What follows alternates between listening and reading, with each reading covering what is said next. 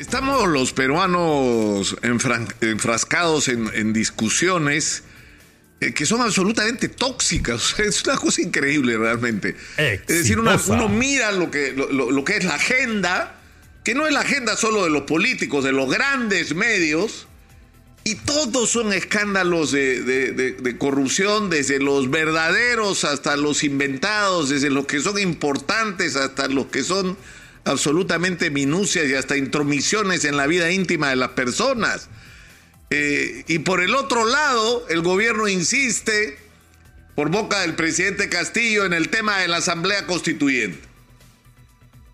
y el gran problema es que los ciudadanos estamos agobiados por nuestros problemas reales, por los problemas del día a día, por los problemas de la crisis generada por la delincuencia que simplemente no nos deja vivir, por la crisis económica, porque los precios no han dejado de subir y la inflación continúa, y por lo tanto esto está golpeando duramente la economía, sobre todo de los que menos tienen, que ya vienen golpeados por la pandemia, perdieron su chamba, que estaban haciendo un esfuerzo por recuperar sus ingresos que todavía siguen siendo precarios y limitados para enfrentar no solo los requerimientos del momento, sino en muchos casos para cumplir obligaciones que no pudieron honrarse en el pasado.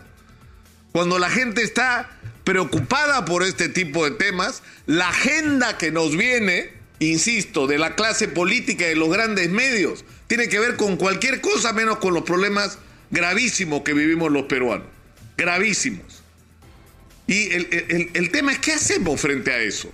Porque estamos discutiendo, por ejemplo, el tema de la Asamblea Constituyente. Ayer Martín Vizcarra, que es un personaje sin ninguna duda polémico, decía, ¿qué tanto miedo le tienen al, eh, Vladimir Cerrón y el presidente Castillo? A quien Vladimir Cerrón aparentemente conduce por esa, ese camino, quiere un referéndum por la, para ver si hacemos asamblea constituyente. Y yo pregunto, preguntaba ayer Martín Vizcarra en realidad, ¿no? ¿Y qué pasa si se hace el referéndum? Ya, pues que la gente vote sí o no por el referéndum por en el referéndum por una asamblea constituyente. ¿Quiere o no quiere? ¿Quién qué cree? Porque además la pregunta no es si quieres o no, si quieres ahora una asamblea constituyente. Y la respuesta de la gente va a ser obvia. La inmensa mayoría de la gente que puede estar de acuerdo con la necesidad de hacer cambios constitucionales, lo último que piensa es que esa es una prioridad en este momento. Pero si ustedes le preguntan a la gente, ¿ustedes quieren que se vayan todos y haya nuevas elecciones? ¿Qué creen ustedes que va a contestar la gente? ¿Qué creen que va a decir la gente? Va a decir sí. Por supuesto que queremos que se vayan todos. Y ahí empiezan nuestros problemas.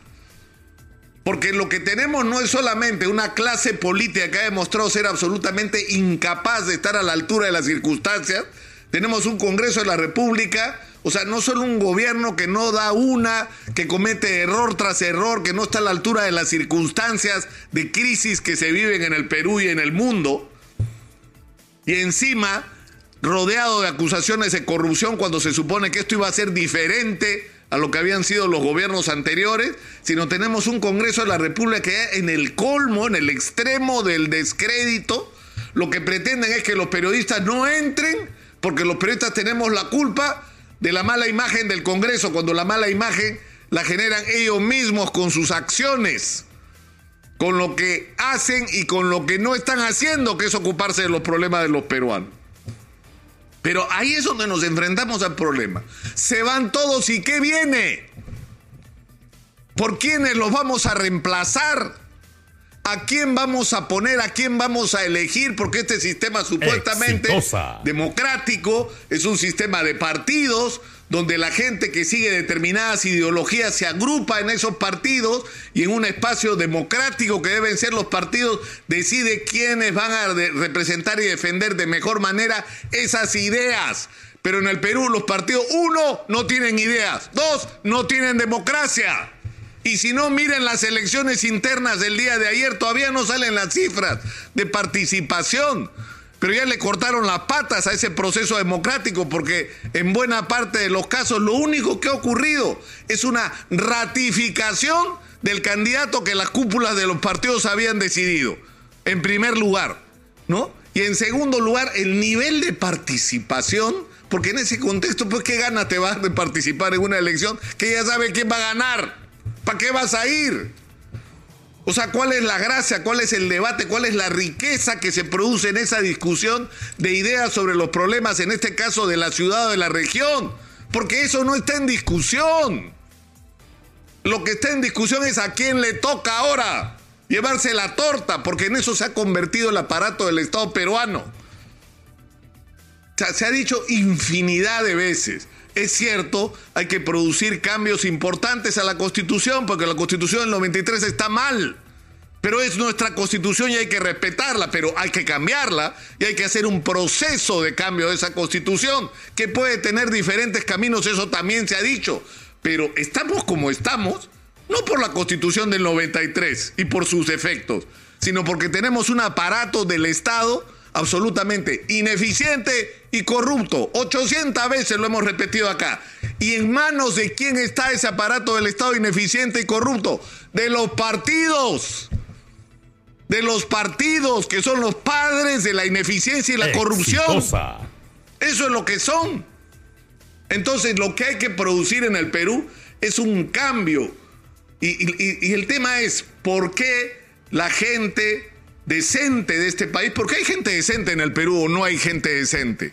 Es decir, no hay alguien que pueda concebir, voy a ser alcalde, voy a ser gobernador, o quiero ser, hacer política y ser presidente o ser ministro, porque sé lo que hay que hacer, porque quiero transformar mi país, porque quiero dejarle a mis hijos y a mis nietos la, la herencia de un país que valga la pena, con futuro, con destino, un país moderno, un país que no solamente produzca piedras en el caso de la minería, sino que empieza a desarrollar una industria y recuperemos los 50, 60 años que hemos perdido en las últimas décadas, un país que exporte al mundo, un país que le dé bienestar a sus ciudadanos, no, y no tener políticos que en lo que piensan es dónde me voy a, eh, es decir, dónde es que voy a comer la tajada ¿Cuál es el camino para hacerme más rico? ¿Cuánto voy a cobrar de comisión? Porque eso es lo que piensan los políticos. En los negocios que pueden hacer desde el momento en que se instalan en el espacio de poder que adquieran. Y eso es algo que hay que cambiar y la única manera de cambiar es cambiando de gente. Ahora, ¿eso qué significa? ¿Que los partidos tienen opción de reforma? No lo sé. Sinceramente no lo sé. No sé si es posible cambiar a los partidos que conocemos hoy o si lo que hay que hacer es fundar nuevos.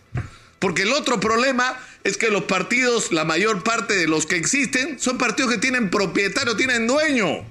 Son partidos que están construidos para que una persona que es el jefe del partido sea presidente de la República. Si el señor se muere, se acaba el partido. O si el señor termina preso, se acaba el partido. Porque así es. Así ha sido. En algunos casos es grotesco. PPK es el nombre del partido. Peruano por el cambio. No, Pedro Pablo Kuczynski. O sea, hasta el nombre del partido tiene que ver con el candidato. Fuerza Popular K. ¿Qué cosa es K? O sea, eso es el partido. Es el partido. Es un instrumento para que una persona y su entorno lleguen al poder. Y una vez llegado al poder se forren. Se forren. Porque de eso se trata. Entonces, sinceramente yo no sé cuál es el, camino, cuál es la solución, cuál es la vía que tenemos que encontrar para salir de este entrampamiento espantoso en el que estamos. Porque salimos de uno para entrar en otros. Y todos tienen simplemente el mismo discurso. Todos nos dicen que ahora sí va a ser diferente, que ahora sí se van a ocupar los problemas de los ciudadanos, que ahora sí este crecimiento económico lo van a disfrutar la inmensa mayoría de peruanos y una vez que llegan al poder se olvidan de lo que dijeron y la corrupción continúa. Y el copamiento del aparato del Estado continúa y el enriquecimiento ilícito continúa y las comisiones ilegales continúan. Y la fábrica de nuevos ricos continúa a través de la política. Yo creo que a veces el mérito no es tener soluciones, sino, sino poder plantear los temas sobre la mesa. Hablemos de esto. Hablemos sobre lo que cada uno de nosotros puede hacer para cambiar esta situación. Pero algo tenemos que hacer, porque si no, esto que vamos a salir de este pacto que estamos viviendo de política en el Perú y para entrar a otra parecida. O sea, de eso se trata de salir de esta vergüenza que estamos viviendo para entrar en otra. Tenemos que salir de ese círculo vicioso. ¿Cuál es la solución? Por lo menos comencemos a hablar de eso. ¿Qué tal si empezamos por ahí?